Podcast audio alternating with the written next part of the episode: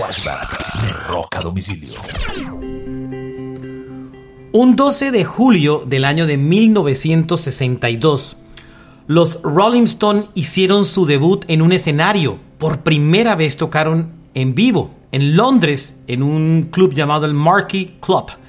Eh, entre otras cosas, los integrantes de la banda en ese momento eran Mick Jagger, Keith Richards, Brian Jones, Dick Taylor, Ian Stewart, que hacía de tecladista y después terminó siendo road manager de la banda, eh, y un eh, próximo integrante de la banda de Kings que se llamaba Mick Ivory. Esta fue la primera formación con la que los Rolling Stone tocó en eh, su primer concierto en el año 62. Nótese que no estaba Charlie Watts dentro de esa primera presentación. Esto fue un flashback de rock a domicilio recordando el primer show de los Rolling Stones en su carrera.